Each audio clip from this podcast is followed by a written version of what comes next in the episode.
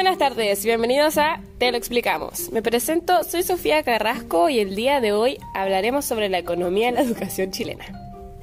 En los primeros meses de este año escolar, tras una pandemia y cuarentena de dos años, se ha visto una serie de manifestaciones estudiantiles en las que se exige una educación de calidad, lo que abarca todo, calidad y cantidad de profesores, infraestructura, entre otros ámbitos. El día de hoy tenemos a cuatro expertos invitados, Javiera Rojas, Gabriela Navarro, Aileen Melibilú y Lian Muñoz. Hola. Buenas tardes. Buenas, buenas.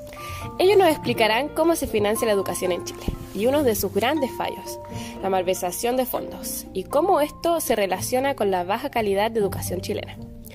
Bueno, comencemos. Eh, licenciada Javiera, eh, ¿podría explicarnos o introducirnos al tema? Hola, claro que sí, es por lo que vine. Bueno, primeramente la educación es el instrumento más poderoso de los que disponen las personas, eh, así como las familias y países para desarrollarse y mejorar sus perspectivas de vida.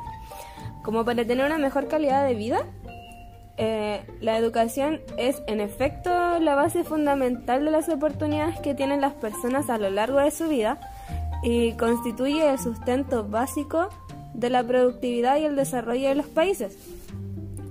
Estas características hacen de la educación que sea al mismo tiempo una tarea primordial de la familia y un deber inaudible del Estado.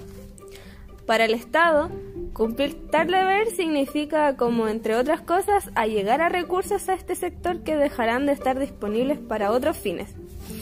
De este modo es como fundamental saber eh, cómo y cuándo invierte el país en la educación a través de los diversos actores involucrados. Claro que sí. Eh, sigamos con licenciado Lian. ¿Usted cree que el Estado está cumpliendo su rol? Obvio que no. El Estado de Chile no ha hecho bien su pega y es evidente que Chile sigue siendo uno de los países con menos gastos y dedicación en la educación pública, destinando un porcentaje de la riqueza total del año, tan solo un 3,1% del PIB. Más aún, Solo la mitad de ese gasto público se destina a las, instituciones públicas. El resto está dirigido a la educación subvencionada. Somos el único país en el mundo que financia de la misma manera la educación pública que la particular subvencionada. Este sistema otorga una subvención básica por estudiante en los establecimientos chilenos, lo que deben competir por las matrículas. Esta subvención es percibida por un sostenedor educacional que no tiene mayor restricción en el uso del dinero. En el año 93, en pleno gobierno de la concertación, se dicta una ley que permite que los sostenedores puedan cobrar a los padres un monto adicional a la subvención, lo que se conoce como financiamiento compartido. Y por otra parte, se permite que empresas puedan hacer donaciones a los colegios y descontar tributos. Esto también pasa en el mismo caso para las universidades. Muchas gracias, licenciado. Por otro lado, ¿cuál es el objetivo de la municipalización? ¿Usted cree que es beneficioso para el financiamiento? La municipalización es un proceso que tiene por objetivo principal privilegiar la autonomía en cuanto a la gestión y el cumplimiento de necesidades tanto locales como particulares. Por tanto, cada municipio se encarga de jerarquizar sus necesidades, poniendo las más urgentes primero. A mi parecer, no es algo beneficioso por la malversación de fondos. Hmm. Eh, ¿Podría profundizar más respecto de la malversación de fondos? Sí, claro. Esto es algo que se da mucho en nuestro país con el tema de la municipalización. Es este un delito el cual consiste en que una o más personas se apropien indebidamente del dinero destinado para una acción en específico. En nuestro país son varios los municipios y corporaciones municipales de educación respecto de los cuales el Consejo de Defensa del Estado tiene 41 causas abiertas por eventual malversación de fondos fiscales, correspondientes a programas de educación por un monto que supera los 41.800 millones de pesos. Esto hasta el 2021.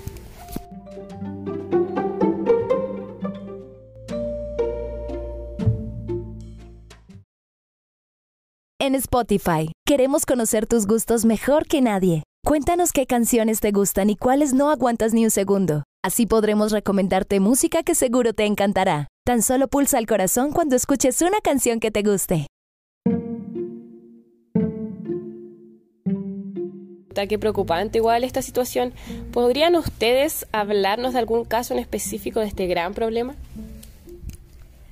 Claro que sí. Eh, de hecho, uno de los casos más recientes de ello es el de la comuna de San Bernardo, por hechos ocurridos en el periodo de la exalcaldesa y actual diputada Nora Cuevas, perteneciente al partido político UDI. Eh, según el organismo, los problemas vienen ocurriendo desde 2015, cuando la Corporación Municipal de Educación y Salud de San Bernardo no acreditó el uso de 10.711 millones, lo cual le valió una multa del 5% de la subvención durante cuatro meses. Asimismo, este problema se repite en muchos otros sectores del país, como lo son el caso de Recoleta, La Florida, Punta Arenas, Valparaíso, San Fernando, Arica y Linares. Esto es un problema gravísimo, ya que al apropiarse de dinero, los que están destinados por acciones en específicos, estas se ven alteradas y ciertos casos no se llevan a cabo. Por ejemplo, no se puede llevar a cabo la mejora de infraestructura de los colegios y o liceos públicos, ya que la plata no está. Creo que la municipalización es un factor que permite con más, más facilidad llevar a cabo la malversación de fondos. ¿Y usted cree que la educación debiese estatizarse? Eh, sí, en lo personal creo que sería una buena opción el hecho de que la educación se vuelva estatal.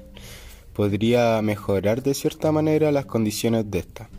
Cabe mencionar que los ingresos que hay por sectores son distintos en cada comuna. Por ejemplo, en Las Condes entra una gran cantidad de dinero en comparación con la cantidad de dinero que ingresa a Puente Alto. En cambio, si fuese estatal, estos ingresos serían más equitativos en el sentido de que el Estado es solo uno, por lo que en caso de existir malversación de fondos sería mucho más notorio y también sería un, un sistema equitativo en el sentido de que todos los colegios se reparten de una mejor manera el dinero. Solo queríamos recordarte que puedes seguir escuchando música gratis todo el tiempo que quieras. De verdad, esto no es un periodo de prueba. Escucha música gratis en tu teléfono, tablet o computadora. Disfruta la música.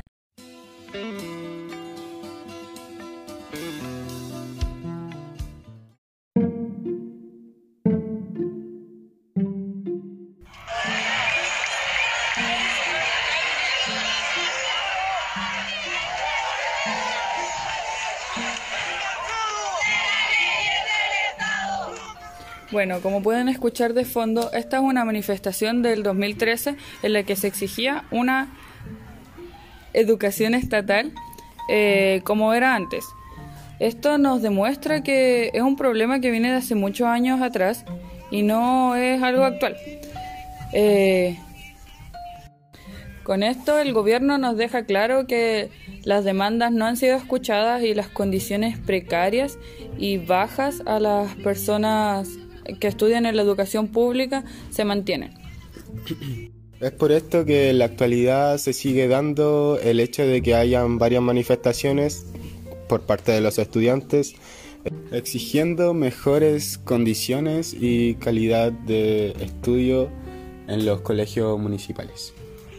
Incluso con la problemática situación que hablamos en este episodio, esta no es más que la punta del iceberg de todo un enjambre de desigualdades eh, pasando a llevar no tan solo el aspecto económico, sino que también el social e incluso podríamos hablar del psicológico.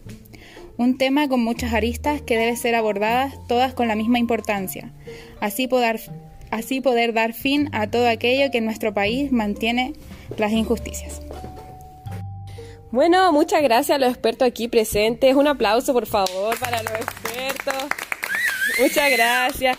Muchas gracias por explicarnos un poco más de este tema. Ahora podemos estar más informados y tomar acciones frente a esta problemática dentro del país. Esperamos que esto haya sido de su agrado. Gracias por escucharnos y nos vemos en otro capítulo más de Te explicamos.